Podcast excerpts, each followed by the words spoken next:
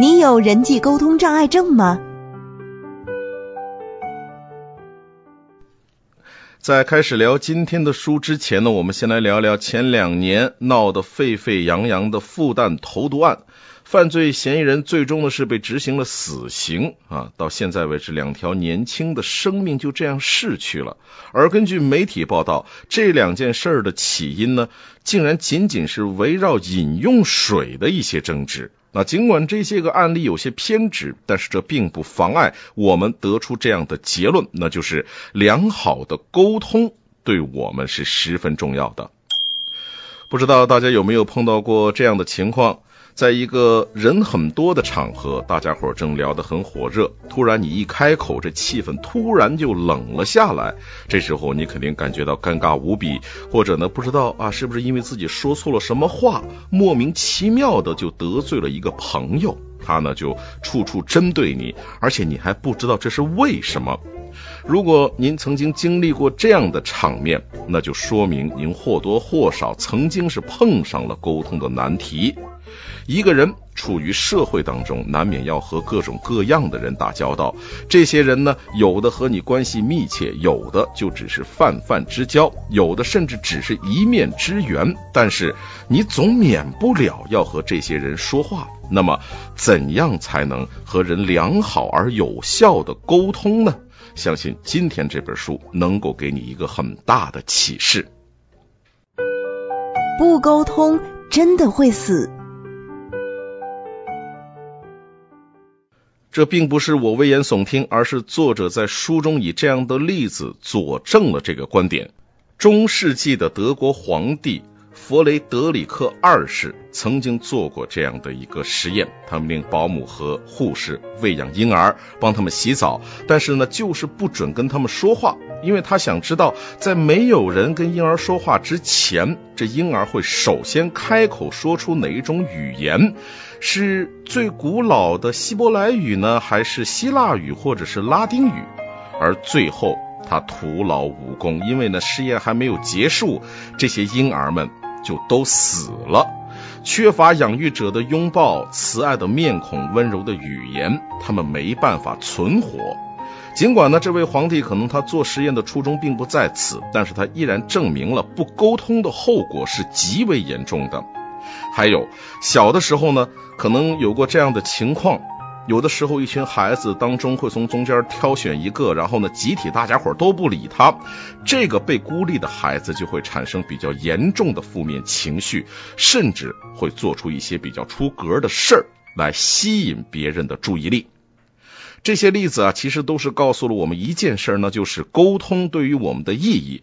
这就像食物、像空气一样，是绝对不可或缺的。那么，既然沟通这么重要，我们应该如何把握它的方法呢？别着急，先听我慢慢说来。不沟通，你怎么知道你是怎样的？进行良好而有效的沟通的第一个前提就是。正确的自我认知，只有知道了我是谁，才能够与别人进行良好的沟通。而我是谁这个问题呢？事实上也不是由自己想出来的，而是通过其他人来回答的。比如说，小的时候啊，我们对自己是没有任何的认知的。有一天来你家串门的亲戚说：“哎呀，这孩子真懂事或者说：“哎呀，这孩子真漂亮。”于是乎，你的自我认知里边就有了“懂事”和“漂亮”这两个词儿。但是呢。也并不总是正面的，可能有人会说：“哎，你这孩子真笨，等等哈。”呃，这也就是我们现在哈提倡家长在孩子成长的过程当中多多鼓励孩子的原因。一个总是接受负面评价的孩子，会对自己的认知也会偏向负面，导致他最后缺乏自信，那肯定就是沟通不畅了。再举一个例子，你要去应聘一个大公司的职位，你非常紧张。就跑过去咨询说你在这个公司呃当中工作的朋友，那他们就告诉你说，哎，其实你非常非常适合这个职位，你一定会成功的。然后你又有了信心，而且比较镇定的完成了面试啊，面试官认为你很出色，就录用了你。然后你可能会想，嗯，朋友说的确实对，我真的很适合这个职位。这个例子呢。就是说，在自我认知之后，还会有一个自我预期。正面的、积极的自我预期和暗示，一般情况下都能够产生更加理想的结果。也就是说，在与他人沟通之前，我们一定要有信心，相信自己的话能够说服对方。啊，就像很多的偶像剧里边所演的一样，我就是一定要成功，我不成功我就跪在这儿不起来了。哎，这就是一个正面的自我应验的语言。请你理解一下我好吗？在人际交往的过程当中，我们需要同理心啊。什么叫同理心呢？同是相同的同，理是道理的理，就是真正的关心对方，站在对方的角度去思考问题，这样才能让沟通变得更加愉快。那么问题又来了，我们怎样才能有同理心呢？在这里呢，我就告诉大家一个方法。这个方法叫做枕头法，就是咱们睡觉的时候用的那枕头哈。枕头法，这个是由日本的小学生想出来的名字。接下来我就给大家举个例子来说明一下。一个女人对您讲述她的烦恼，这烦恼呢，就是她要和她的未婚夫举行婚礼，但是呢，他们在婚礼上如何举行这个婚礼呢，产生了很大的分歧啊。她的未婚夫说想要一个规模比较小的，能够负担得起的婚宴，但是呢，她不是这么想，女人一辈子嘛，对不对？结婚那肯定有多大就要闹多大，她想要一场梦想当中的豪华婚礼。啊，这时候这女人可能产生这样几种想法：第一种呢，她是对的，她的未婚夫是错的啊，一生一次的婚礼，那肯定就要梦想当中的样子。那第二种呢，啊，她是错的，她的未婚夫是对的。那毕竟你结了婚嘛，两个人还得要过日子。你说婚礼上把家底全折腾完了以后，怎么过日子呢？这么大的开销，确实让人很有压力。第三种呢，就是双方都对或者双方都错，两个人说的都有道理哈，公说公有理，婆说婆有理。而第四种就是，其实根本不要太去重视这个婚礼，毕竟它只是一种形式，婚姻才是你会获得的真实的东西。用枕头思考法来思考完这四个问题之后，你就会得出枕头中间的理论。就是每一个观点，它都有它的合理之处啊，没有必要为此去争吵。真正的焦点并不在于到底举行了什么形式的婚礼，而是在于一直维持这种互敬互爱的关系。这个就是枕头法得出来的结果啊，希望能够对大家都有所帮助。本宝宝不开心了，哼。在这里，我们要谈谈情绪。当然，每个人都会有情绪，而且通常呢是用非语言的形式表现出来的啊。而我们流露出情绪，并且别人都能够理解我们的情绪，是因为有一些约定俗成的文化习惯。比如说，当一个人。摔东西，那他肯定是十有八九那是生气了。当一个人哭了，那绝大多数情况是遇到了伤心的事儿，也可也有可能是高兴的事儿，反正就是情绪比较激动啊。而对于成年人来说，在与别人沟通的过程当中，有时候将情绪完全的表达出来，其实这个是不适当的。但是完全不表达自己的情绪呢，他又是不明智的。咱们举个例子，你有一个朋友，他经常迟到，但是呢，他总会迟到就那么一丢丢啊，就是三五分钟。那虽然您的心里不满意，但是你也没有说什么啊。有一天，他就说晚上呢，哎，我开车去你家找你玩，结果到了晚上十一点还没见人影儿，打电话还是关机。你正在担心说，哎呀，这哥们儿会不会晚上路上哈来的过程当中出了什么事儿，焦头烂额的时候，哎，这哥们儿一脸若无其事的敲开了您家的门啊，随便找了一个什么理由啊，晚到的理由。于是乎呢，您就终于爆发了，指责他总是不守时。他也很不高兴，认为不就是这么屁大点的事儿吗？小题大做，没心胸。结果你俩不欢而散，从此不再联系。其实哈。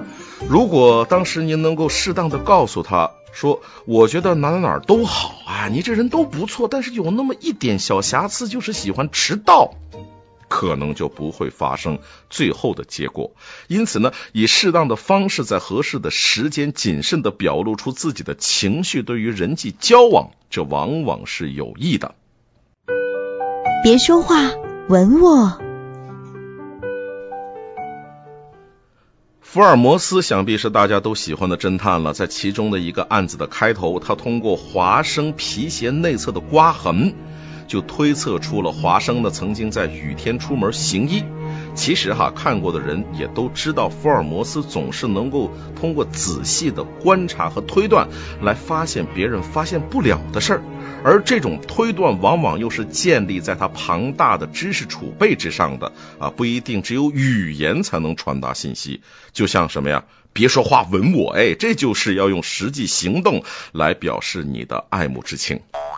在人际交往当中，哈，非语言沟通的情况呢，可以说多了去了，数不胜数。比如说，长辈或者说是领导碰酒的时候呢，一定要让自己的酒杯低于他们的酒杯。再比如说，上课的时候，当您想要打断老师的话的时候呢，首先得要先举手。其实这些也都是一些司空见惯的事儿，只是我们没有特别注意而已。但是我们一定要非常重视非语言沟通在人际交往当中的作用，这个是绝对没错的。男女之间的沟通总是件麻烦事。常回家看看这首歌呢，曾经是红遍大江南北。里边有句歌词是：生活的烦恼跟妈妈说说，工作的事情跟爸爸谈谈。哎，为什么我们和妈妈说的话总是话家常，跟爸爸总是聊工作的正事儿呢？这里边哈就涉及到男女在说话表达上的一种巨大的差异啊，不是有这么一种说法吗？男人来自火星，女人来自金星。男女之间的沟通是件麻烦事儿，结果往往会是不解风情、浪费表情。从谈话的内容到沟通的理由以及对话的形式，哈，男跟女他都是高度错位的，所以在沟通的时候，往往双方都会觉得对方不可理喻。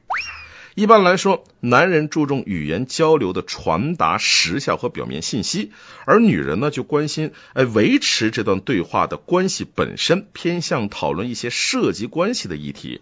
因此呢，女人就会抱怨说，哎，我总希望他能跟我讨论我们该如何和睦相处。而这男的呢，说我只是想跟他说一说新闻呐，或者说这星期我们要做什么。同样呢，男人可能会嫌这女人呢太注意、太琐碎、太在意一些虚无缥缈的情绪跟感觉。男女寻求沟通的理由也很迥异哈。男性呢更倾向于使用语言来帮助他们实现一些具体的任务，而不是经营人际关系本身啊。当有人说提出自己的问题的时候呢，男性会倾向于提供建议，而不是女性所需要的同理心。啊，女性在谈话的时候最重要的需求呢，就是想知道自己在某件事上她并不是孤单的啊。因此，广大的男士明白了吗？您在恋爱的时候哈，当自己的女朋友在跟您说自己某些不开心的事儿的时候呢，她不是说要需要你提供某种的解决方案，而是要你告诉她，嗯，我也很同意你的看法，嗯，你的感受我感同身受，同仇敌忾。还有啊，男性呢是更善于运用对话来施加控制力，保持自我独特性。这就解释了为什么男性常常会希望驳倒、压倒、压过对方。咱举个例子，男性插嘴是为了提供他的亲身经历或者对事情的不同观点，而女性插嘴往往是哎，我同意你，我非常非常赞同你。研究表明。当许多男性在被问及自己在谈话当中最喜欢什么环节的时候，一般回答都是欣赏自己在对话当中的主体性，满意对话的适用性价值以及解决问题的新方法。所以呢，各位广大美丽的女士，听懂了吗？在自己的男朋友哈口若悬河向您炫耀自己懂得多、好为人师的时候，对任何事儿都要发表一下自己看法的时候，那您就不妨满足一下他那小小的虚荣心和自我充实感吧。总之啊，话说回来，我们回家看看的时候，生活的事情呢，最好还是跟妈妈说；工作的事儿啊，最好还是向爸爸去谈一谈好了。什么？巴以冲突中和语言沟通方式差异有关。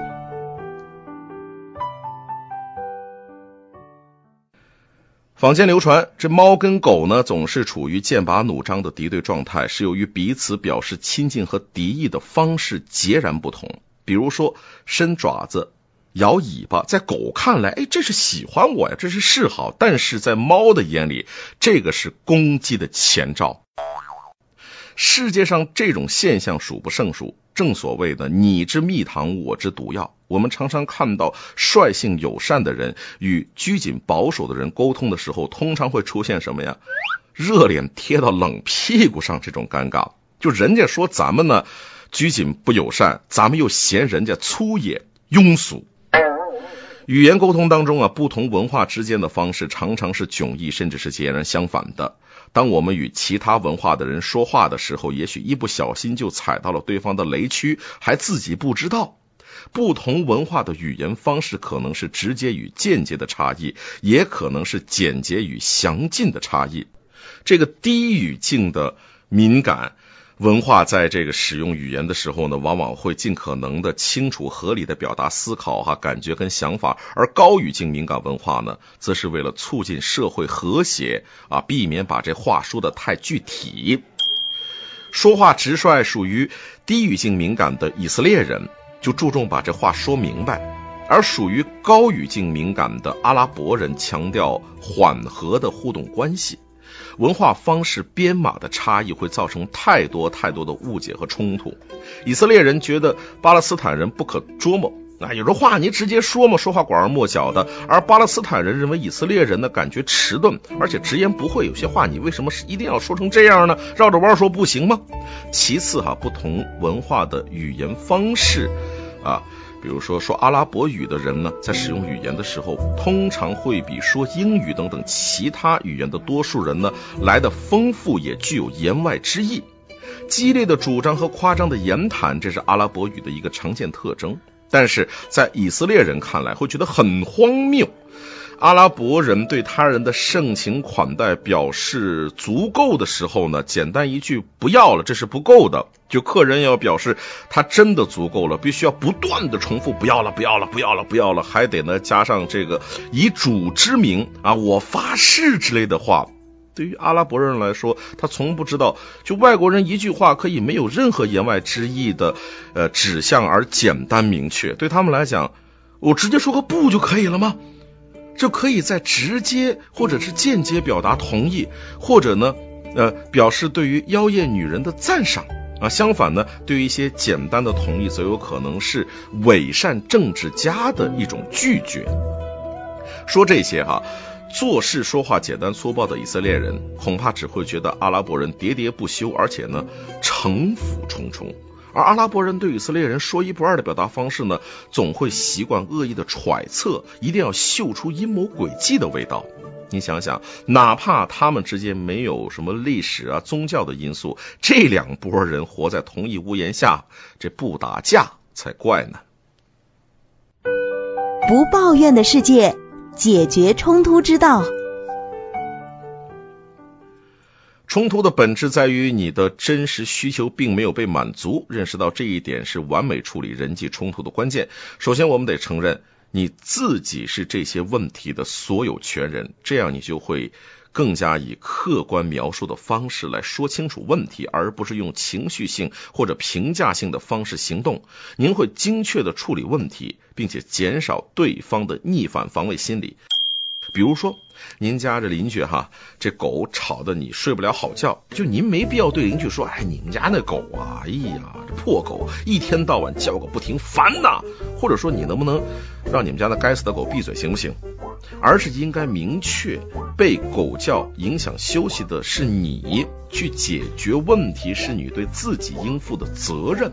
就问题本身来说，邻居并没有主动为你解决问题的义务，因为狗叫在他他那儿是不成问题的。这样子您就更可能呢会心平气和的对邻居说，说你们家的狗呢挺可爱的，但是呢它叫啊影响了我的休息，我明天还得上班，哎，您能不能稍微管它一下？